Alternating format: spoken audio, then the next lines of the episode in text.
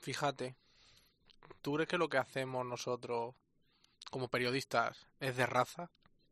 Ese viejo dicho, periodismo de raza, que yo nunca entendí lo que es, ¿no? Por otro lado, pero... Hombre, de raza somos. Sí, blanca, ¿no? Humanos, por lo menos.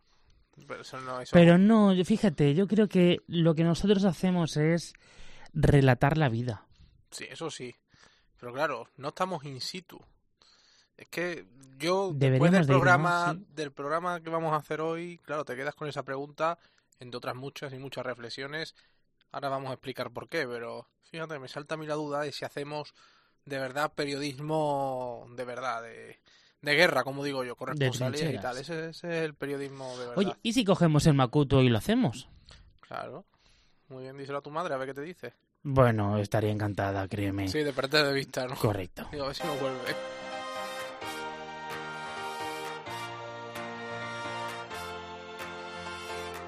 José Melero y Fran Simón. Imparables. Cope, estar informado.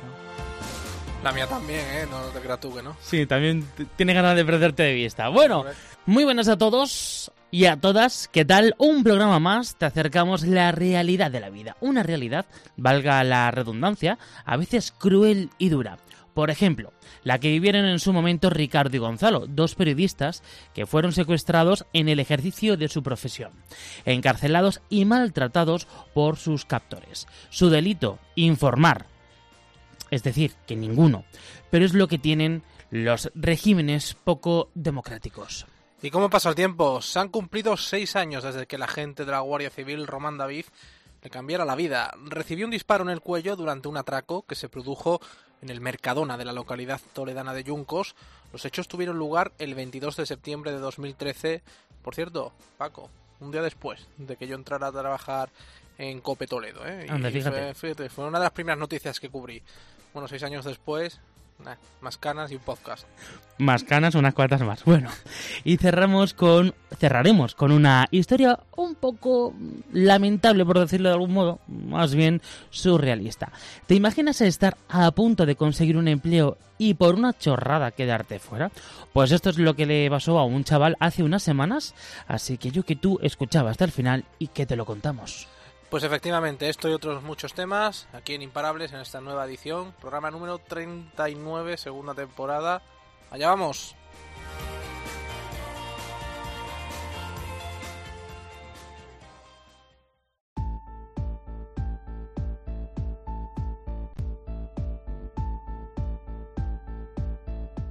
José Melero y Fran Simón. Imparables. Cope, estar informado. ¿Te imaginas que algún día te secuestran en un país extranjero con un régimen escasamente democrático y donde no se respeta poco o nada los derechos humanos? Bueno, tampoco hay que irse muy lejos, ¿eh? En España de esto sabemos un rato, que se lo digan a Ortega Lara. 532 días secuestrado en un zulo por la banda terrorista ETA. Hoy vamos a conocer el testimonio de dos personas que estuvieron cautivos en dos lugares muy diferentes del planeta, en Venezuela y en Siria. Las experiencias fueron muy duras, pero no les ha impedido seguir adelante en su profesión. Los dos son colegas nuestros, periodistas, pero se le juegan bastante. Es el caso del periodista madrileño Gonzalo Domínguez Loeda, que no olvidará jamás el 31 de enero de 2019, hace 8 o 9 meses. Se encontraba en Colombia, donde trabaja como corresponsal de la agencia EFE en Sudamérica, pero fue detenido junto a sus compañeros colombianos Mauren Barriga Vargas y Leonardo Muñoz en la capital de Venezuela, en Caracas, mientras cubrían las revueltas sociales que se estaban produciendo contra el régimen de Nicolás Maduro. Tras enviar una crónica y regresar al hotel donde se hospedaba, en el hall se presentaron unos agentes del Servicio Bolivariano de Inteligencia Nacional y detuvieron tanto él y a sus compañeros y a su compañero cámara. Por fortuna, fue liberado junto a sus compañeros un día más tarde, aunque las casi 24 horas que permaneció retenido fueron los peores momentos de su vida. ¿Verdad, Gonzalo? Sí, eh, realmente fue uno, incluida sobre todo la noche en este centro de detención que además tiene una fama tan oscura, el helicoide de Caracas. Y, bueno, pues eh, afortunadamente no se extendió más tiempo, pero fue un día realmente eh, que nos quedó marcados a todos. eh, tú publicaste una crónica ¿no? para la agencia EFE y una vez la publicaste eh, cuando se presentaron los agentes del Servicio Bolivariano de Inteligencia Nacional y para detenerte, ¿no?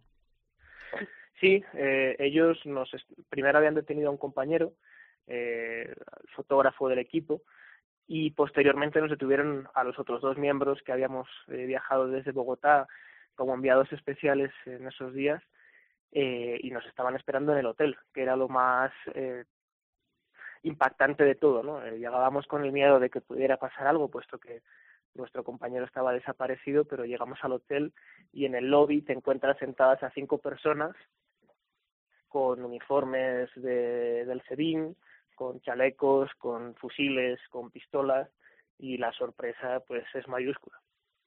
Supongo que en este momento pasaste mucho miedo. ¿Qué excusa te pusieron? Bueno, eh, en el momento en el que nosotros llegamos eh, y nos, nos paran y nos dicen que tenemos que acompañarlos al helicoide, básicamente lo que nos dicen es que han detenido a un compañero, a Leonardo, al fotógrafo, y que como hemos entrado los tres juntos en el país, tenemos que ir los tres a, ellos se llaman una entrevista, que es lo que el resto del mundo llamamos un interrogatorio. La excusa fue que Leonardo estaba con ellos y teníamos que acompañarles. ¿Cómo fue ese interrogatorio? Bueno, nos llevaron a, al helicoide, eh, nos metieron en una especie de sótanos que ellos tienen allí, donde tienen el clásico mural con los eh, eh, con los logos de, de, de, la policía, del SEBIN, cada país tiene el propio, donde hacen las, las fotografías que después difunden como los delincuentes comunes, y allí nos estuvieron interrogando durante horas.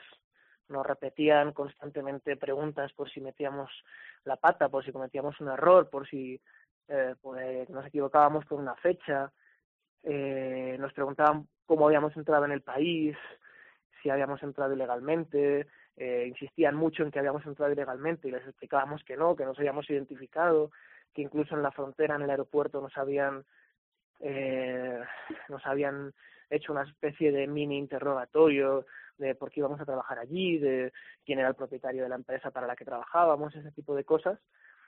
Y luego, sobre todo, eh, pues ese se prolongó durante horas y luego, sobre todo, intentaban mantenernos en tensión constante, ¿no? Eh, pues, si te veían un poco relajado, se te acercaban y te preguntaban eh, que bueno lo que lo que fuera que les pasara en ese momento por la cabeza o te eh, como habían pedido los teléfonos y los habían desbloqueado te hacían preguntas sobre las fotos que iban viendo en tu móvil sobre los vídeos sobre los mensajes que te llegaban por WhatsApp o por eh, redes sociales y en fin pues así estuvimos durante toda la noche.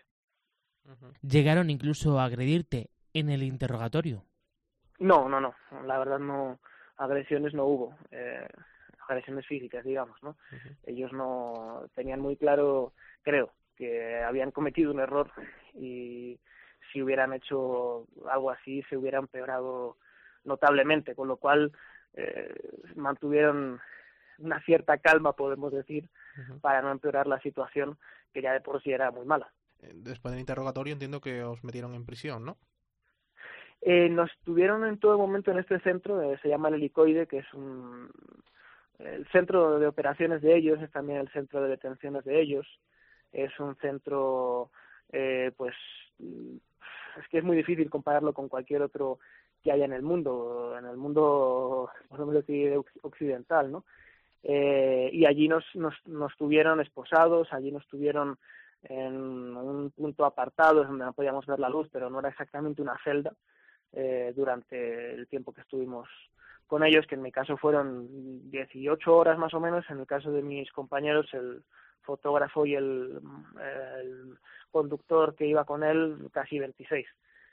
Eh, pero pero en una celda celda como tal no nos llegaron a meter sino sencillamente son un recoveco eh, allí perdido con, con las esposas puestas en todo momento y bajo control estuvimos. ¿Cómo es esa zona? ¿Es tan siniestra como lo pintan? Eh, la verdad es que es una especie de, de película de terror, ¿no? Eh, el, es un, una mole de hormigón eh, que iba a ser un centro comercial. En un momento dado lo, lo incautaron y lo convirtieron en este centro de operaciones. Entonces es eh, un edificio eh, casi sin ventanas, eh, es un edificio muy degradado, de hormigón visto, un edificio en el cual te vas encontrando mm, pasillos cegados porque por allí iba a pasar una tienda para el centro comercial y como no lo fue, pues sencillamente cerraron el pasillo. Eh, es un sitio realmente oscuro, eh, casi sin luz, y, es un sitio realmente sí como de película de terror, un poco de película de terror mala, además.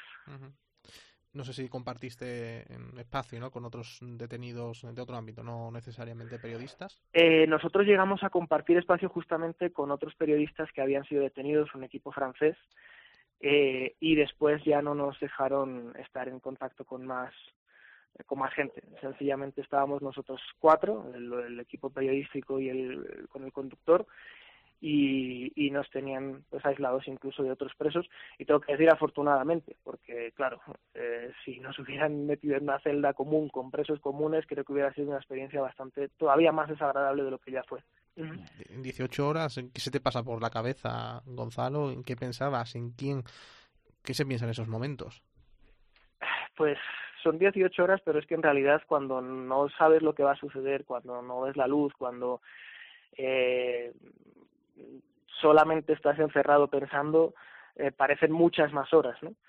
Eh, sobre todo pensaba en mi familia. En mi familia constantemente eh, como primero habían detenido a mi compañero, eh, a Leonardo, que además de mi compañero es un muy buen amigo, pues yo había estado hablando con su familia, explicándoles hasta que a mí me detuvieron también.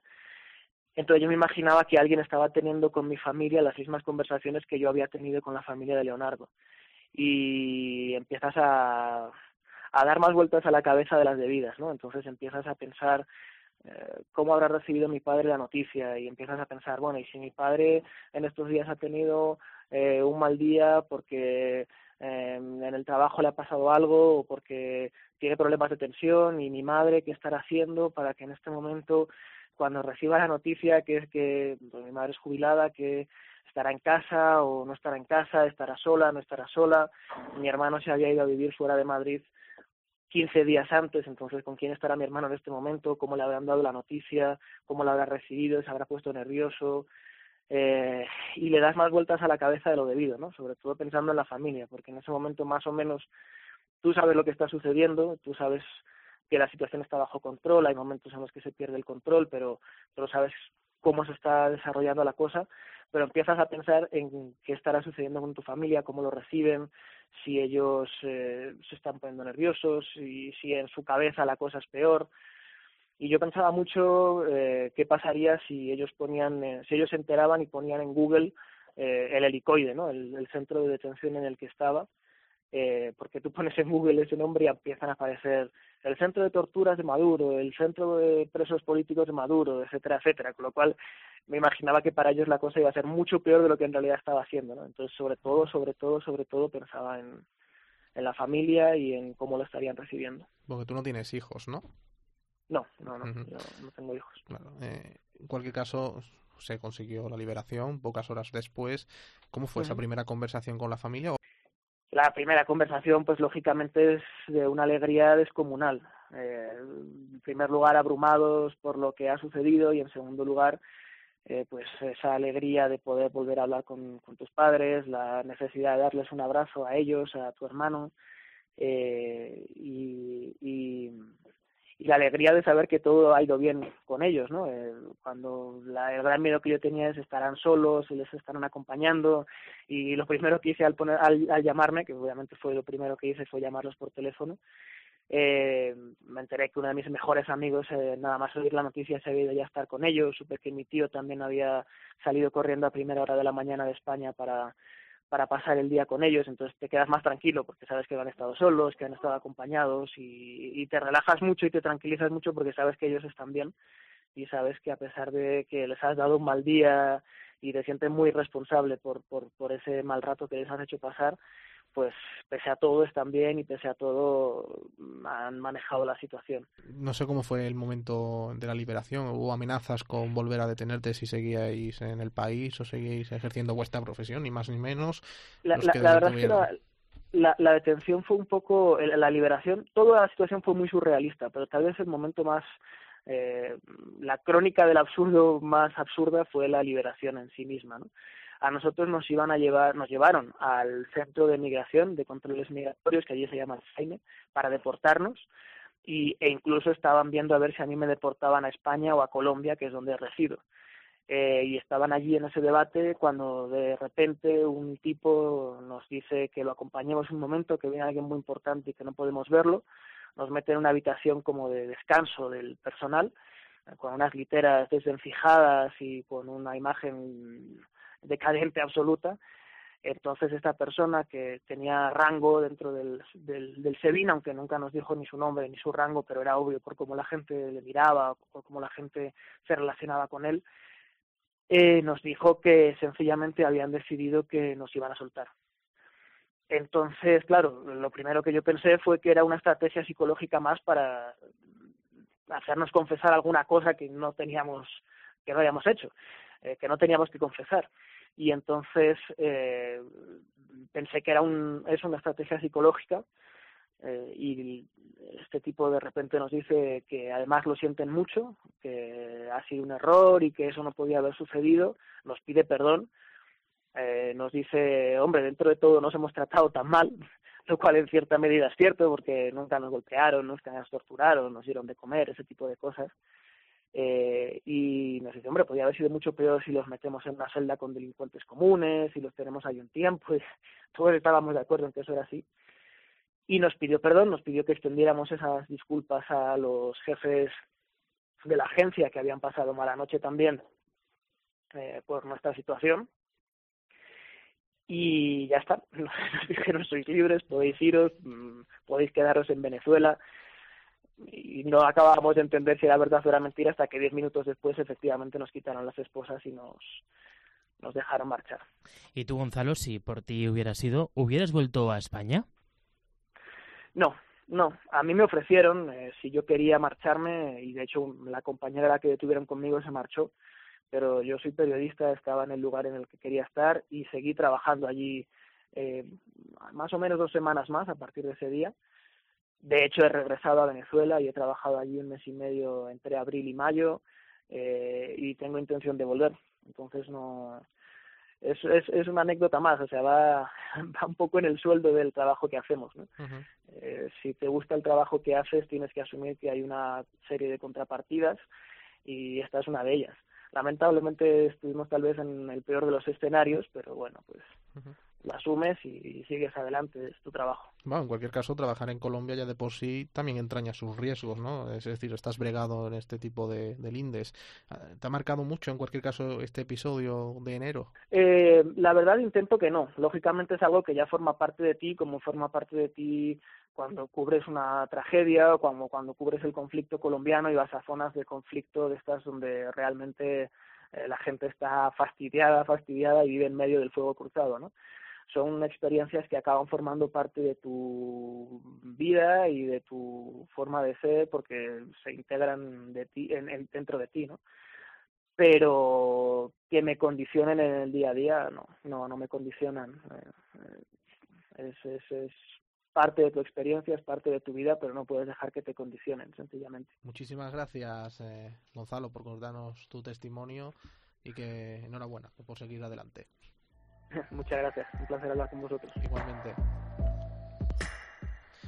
Ricardo García Vilanova es uno de los fotoperiodistas más reconocidos del panorama europeo. En 2012 fue secuestrado en Alepo, en Siria, en pleno conflicto bélico. Pasó 11 días de cautiverio. Tras su liberación permaneció otras tres semanas en el país para seguir ilustrando la tragedia.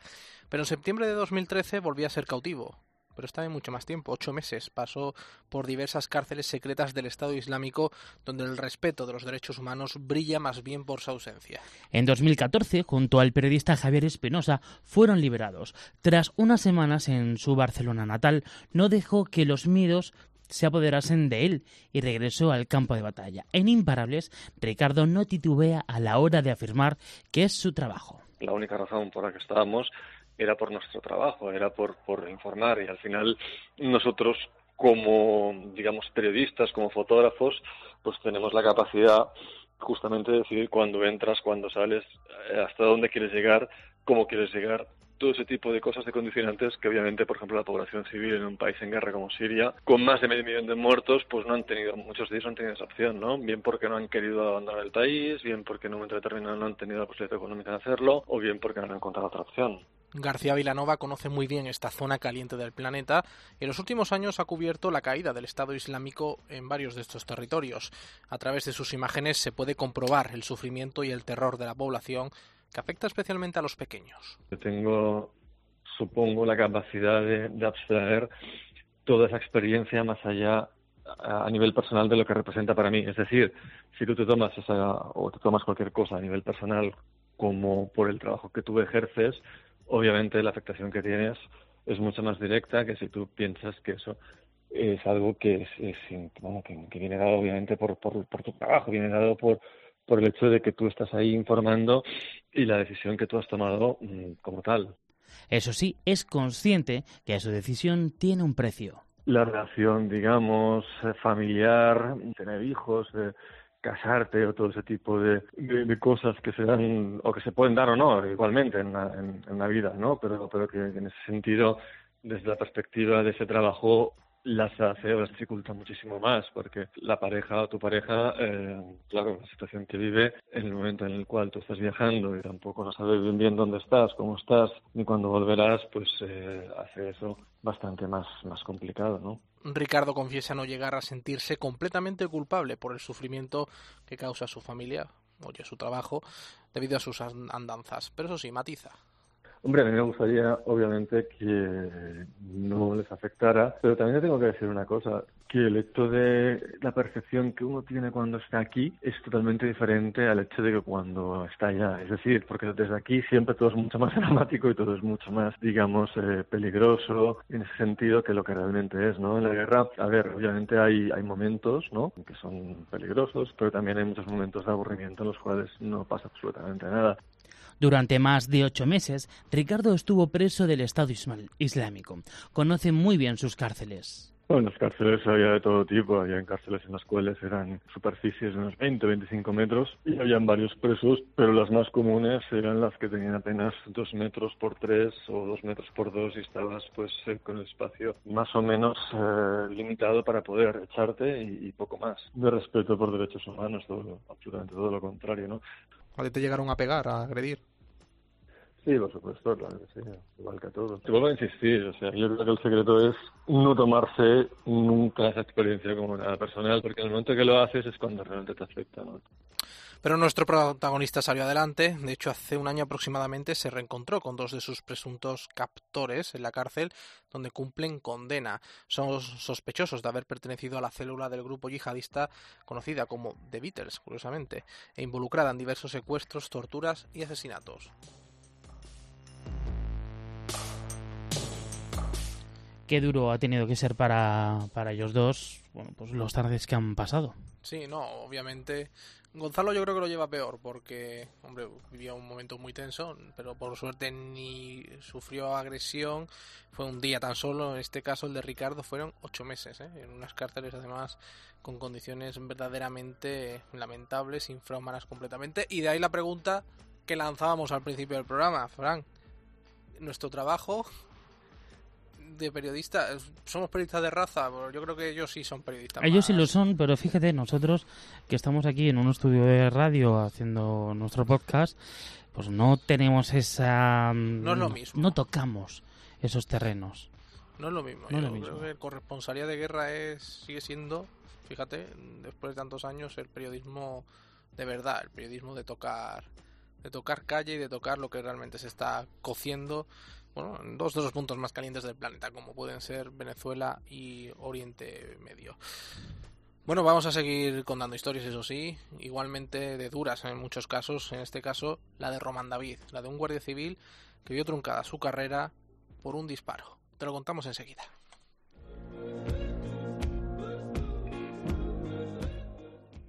José Melero y Fran Simón. Imparables. Cope, estar informado.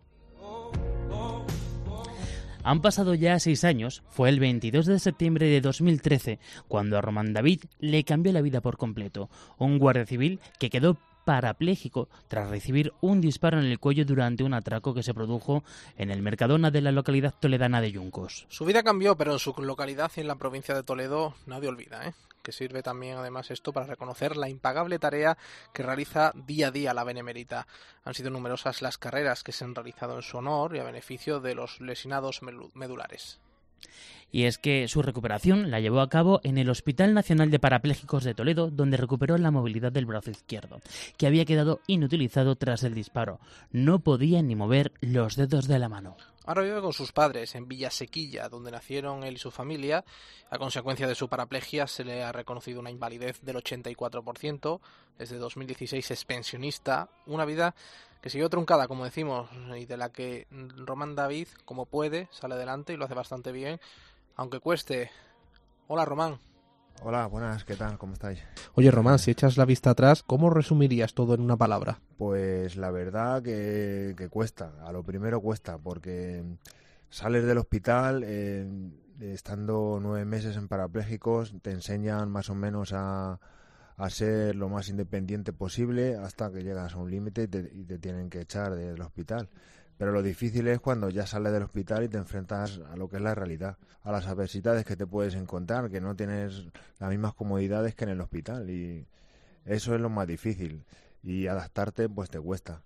Sí, y eso fue lo más duro para mí, pero que luego lo consigues fácilmente. Y para mí una de las mejores alicientes fue pues el hacer deporte eh, es, es, bueno para mantener la mente despejada y para nosotros los que somos parapléjicos nos ayuda a conseguir más fuerza más agilidad y, y bueno y, y eso es lo que me mantiene así más alegre y, y olvidar todo lo sucedido eh, Román, ¿cómo fueron los días posteriores al, atraco? Pues los días, los días posteriores al atraco, hombre, eh, yo estaba, estaba mal, pero yo sufría por mi familia, porque ellos lo pasaron peor. Eh, al verme así y al verme pues desanimado, porque a lo primero pues tuve que necesitar mucha ayuda de mis propios compañeros porque ellos fueron también los que me ayudaron un montón a salir adelante. Eh, yo recibía visitas diariamente de ellos, apoyándome, eh, me, escribieron, una, eh, me hicieron una página en Facebook para, para la gente que, que, vio mi caso, fue un caso mediático, y al ver toda esa cantidad de, de gente que, que me apoyaba, gente de toda España, que, gente que ni siquiera conocía y demás, pues todo, todo eso me dio fuerzas y me dio muchísimos ánimos para seguir adelante. Que me llamaban héroe, que yo siempre lo he dicho, que héroe, yo cumplí con mi deber, lo único que hice. Como cualquier guardia civil que lo hubiese pasado. Son situaciones a las que estamos expuestas y me pasó a mí y bueno, lo importante es que estoy vivo y que con muchas ganas de, de vivir, que, no acaba aquí la vida, que, que, vamos, que la silla la tenemos pegada al culo, como aquel que dice. Supongo que habría previamente, Román, una fase de negación, ¿no? Para acabar, bueno, asumiendo que tu vida había cambiado. Eh, ¿Cuánto tiempo tardaste en asumirlo y en qué momento fue que estabas haciendo de decir, hay que cambiar ya el chip y, salir para adelante? Sí, los primeros días, que cuando eh, yo desperté del coma, que eh, me inducieron al coma, estuve un mes y medio al despertar y sentir que no, no tenía sensibilidad en las piernas, no podía mover el brazo izquierdo, yo ahí notaba algo raro. También me hicieron la, traqueotomía, no podía hablar y nadie me decía nada. Eh, yo veía a mis padres con cara de preocupación y ahí lo pasé muy mal, hasta que ya el doctor me dijo que tenía la, médula inflamada, que teníamos que esperar a ver qué pasaba, pero las piernas no, no, podía, no podía recuperarlas bien y a, ver qué pasaba si la médula se desinflamaba, pero ya al ver, al ver que no pasaban los meses y demás y, no, y no avanzaba, ya sabía yo que las piernas iba a ser, que no las iba a recuperar. Pero yo tenía una esperanza en que mi brazo izquierdo lo tenía que recuperar. Y luché bastante por recuperarlo. Me hicieron muchísimo daño los fisios y aunque me hacían daño, yo aguantaba ahí por porque yo tenía esperanzas en, recuperar e, esa, esa mano, que la tenía deformada y no, y no podía moverla. Y al final, pues la recuperé. El neurólogo que me vio me dijo, no, no vamos a poder hacer nada por este brazo, pero cuando me vio que lo recuperó, que lo recuperé, se quedó helado al verme la recuperación que, que vamos, la, que moví, que movía toda la mano y la movía bien Roma, mm. Román, ¿tú has vuelto a ver a, aquellos atracadores? Eh, ¿Sabes quiénes son? ¿Les pones caras? Eh, ¿Has tenido la oportunidad alguna vez de verles? Sí, bueno, yo los vi el día de, que tuve el juicio. El juicio. El juicio, los vi. Eh, no los ponía caras, vamos, pero no sabía porque ellos cuando el día del atraco eran tres y en el juicio eran una banda de siete al, parecer cuando los cogieron y, bueno, no sabía, ellos iban tapados ese día con el rostro cubierto y no sabía quién, quién había sido que me disparó, pero no, al parecer eran gente de, cerca de la zona. Y si tú, mm, bueno, los tuvieras enfrente ahora mismo, ya con la perspectiva del tiempo, eh, ¿qué les dirías? ¿Serías capaz de, de perdonar aquello? Hombre, perdonar, pues es una cosa muy difícil decir perdonar. Pero yo sobre todo les diría al, al que me disparó que ¿por qué? ¿Por qué me disparó? ¿Por qué no me, me dijo tírate al suelo o, porque me pilló de, de, repente, vamos?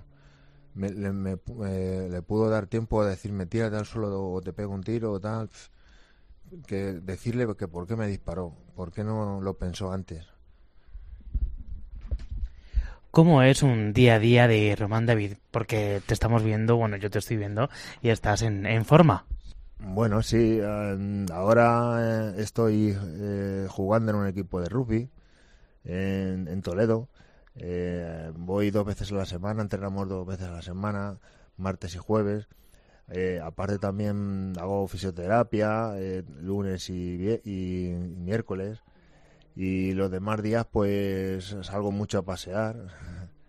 Eh, también tengo una bici, una handbike, la cual hago carrerillas. No soy eh, muy aficionado a salir en la carretera porque me da un poco de miedo por lo que veo, ¿no? Y leo, eh, llevas una vida bastante, lo más independiente posible, todo lo que se puede, pese a los padres, ¿no? Que ya sabemos que también son muy dados al proteccionismo, pero bueno, conduces coche adaptado, consigues ponerte incluso en pie con una silla eléctrica, bueno, las tecnologías avanzan, ¿no? A toda máquina y tú estás esperanzado en volver a dar o mejorar tu situación actual en el futuro, en los próximos años, con los inventos y las cosas que van apareciendo.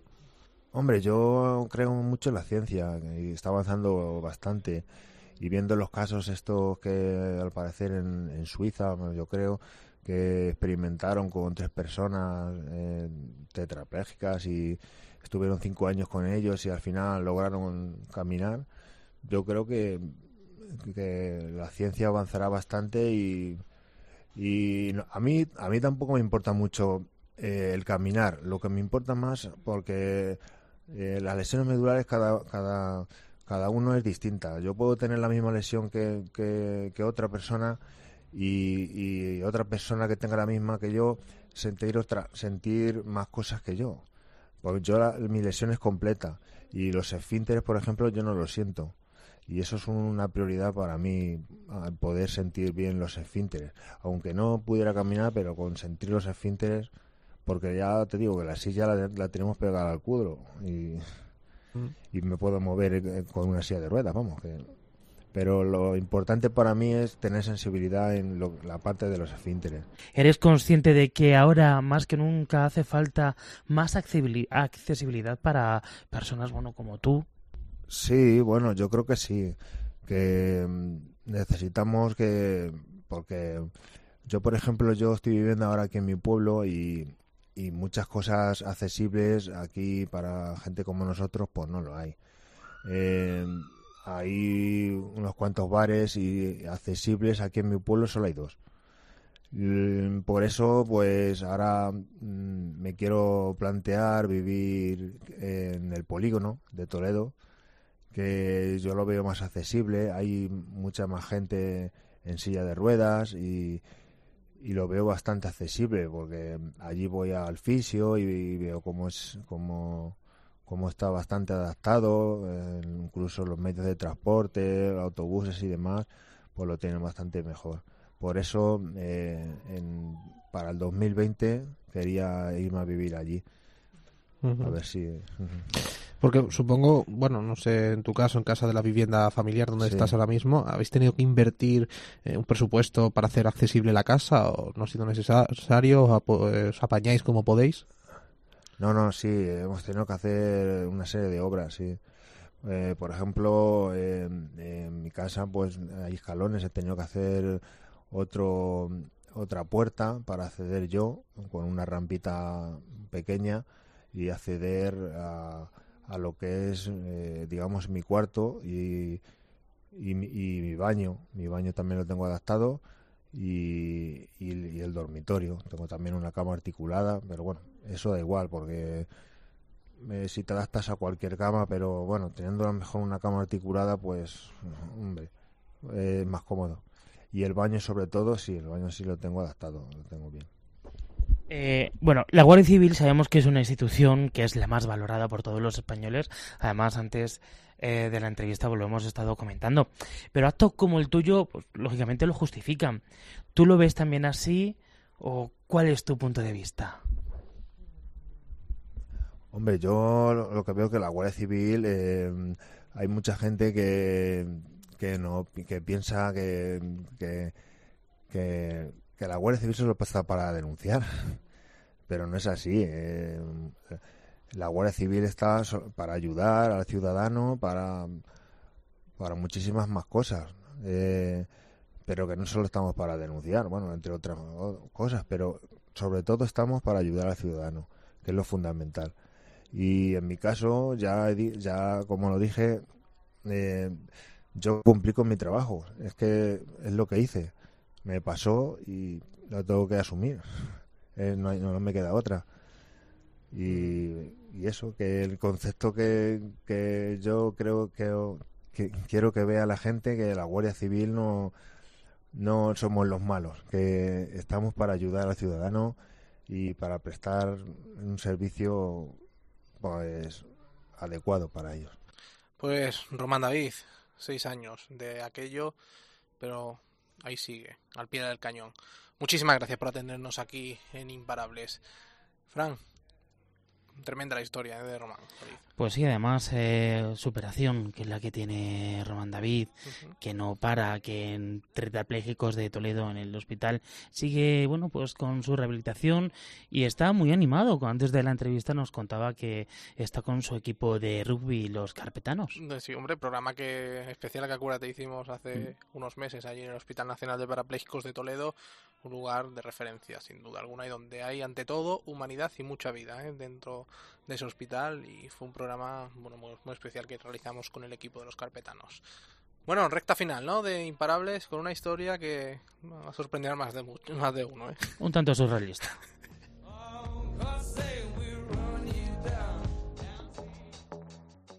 José Melero y Fran Simón. Imparables. Cope, estar informado. Bueno, ¿vamos allá o no? Venga, vamos a ver ese relato ver. surrealista. Madre mía, si es que...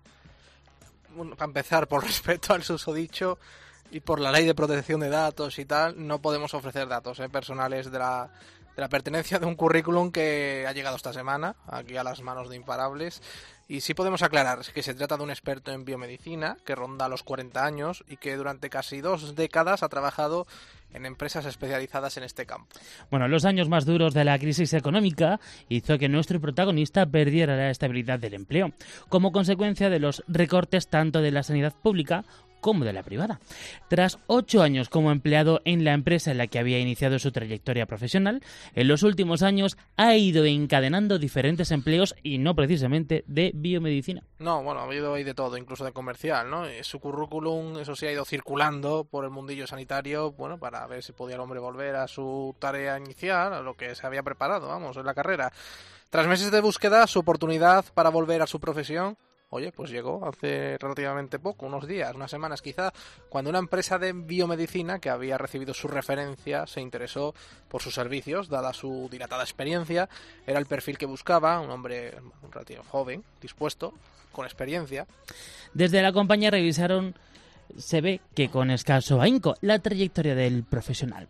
Por ello, decidieron ponerse en contacto con él, eh, con el protagonista, para mostrarle su interés. Según nos han asegurado desde la propia entidad, tenía muchas posibilidades de hacerse con sus servicios, ya que la conversación dejó a ambas partes con un buen sabor de boca, por lo que se, se emplazaron a la próxima semana para reunirse personalmente y perfilar, bueno, pues es, las condiciones de la contratación. Pero en los días previos estalló la sorpresa. Y al leer con mayor ya detenimiento el currículum, comprobaron que la parte final del texto, en otros datos de interés, que bueno, se suele poner los currículum ya al final, el aspirante a ocupar un puesto en la empresa había cometido un error, bueno, infantil, imperdonable. Una falta de ortografía de las que, estas que duelen ¿no? a la vista y que aparece en el párrafo donde se definía como una persona honesta, ambiciosa, entusiasta. Bueno, hasta ahí todo normal, porque en fin, todo el mundo tiene que adornar su currículum y decir que es maravilloso, es la gracia de esto. Pero claro, es que puso la palabra honesta sin H, en fin, con dos cataplines. ¿eh? Con dos lereles. Exactamente, el corrector se entiende que ese día no lo tenía activado en el Word. Y el error ortográfico, pues fíjate, ¿qué le pasó? Pues que no pasó desapercibida para la empresa que cuando comprobó la grave falta se puso en contacto con el aspirante para asegurarle que ya no, no estaban interesados en sus servicios con el pretexto de que habían encontrado un candidato que se ajustaba más a las necesidades, sin bueno. falta de ortografías. Bueno, yo no sé la cara que se le habría quedado, hombre, si, si la ha visto.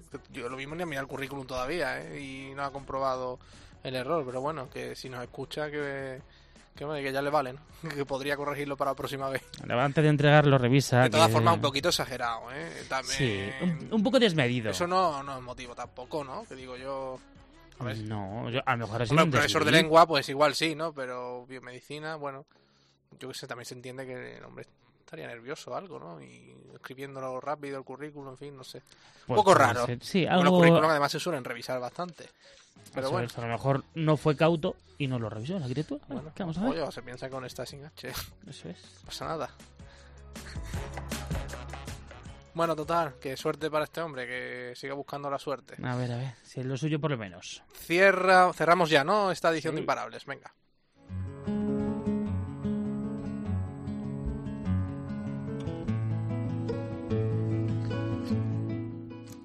José Melero y Fran Simón. Imparables. Cope, estar informado. Ay, qué bonito. Esto es cantautor, ¿no? Sí. La viajera que quiso enseñarme a besar en la Garda Austerlitz. ¿Reconoces la voz? Toda la semana me preguntan lo mismo. Porque sé que eres un zote en cultura musical. ¿Y tú? Estoy tú- intentando ahí a ver si aprendes un poquito, querido. ¿Quién es? Es Ismael Serrano. Anda. Está cantando una canción de Joaquín Sabina, ¿cuál? Peces de Ciudad.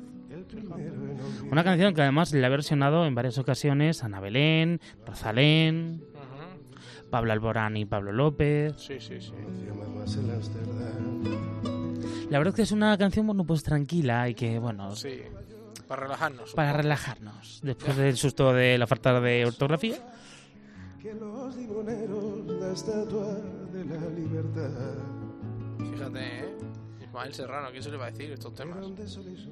¿Le pega mucho?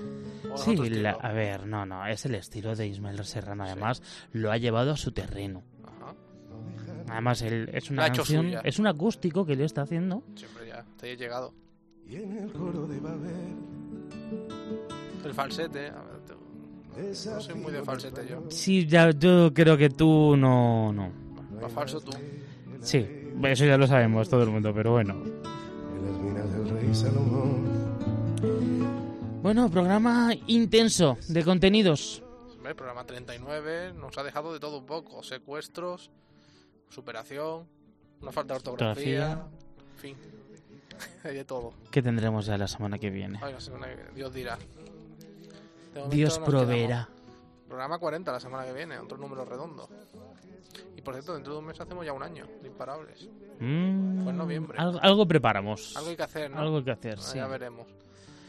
Bueno, Señoras, de señores. momento lo dejamos aquí, ¿no? Exactamente. Hasta la semana que viene. Un abrazo. Cuando no quedan islas para naufragar, al país donde los sabios se retiran del agravio de buscar labios que sacan de quicio, mentiras que ganan juicios tan que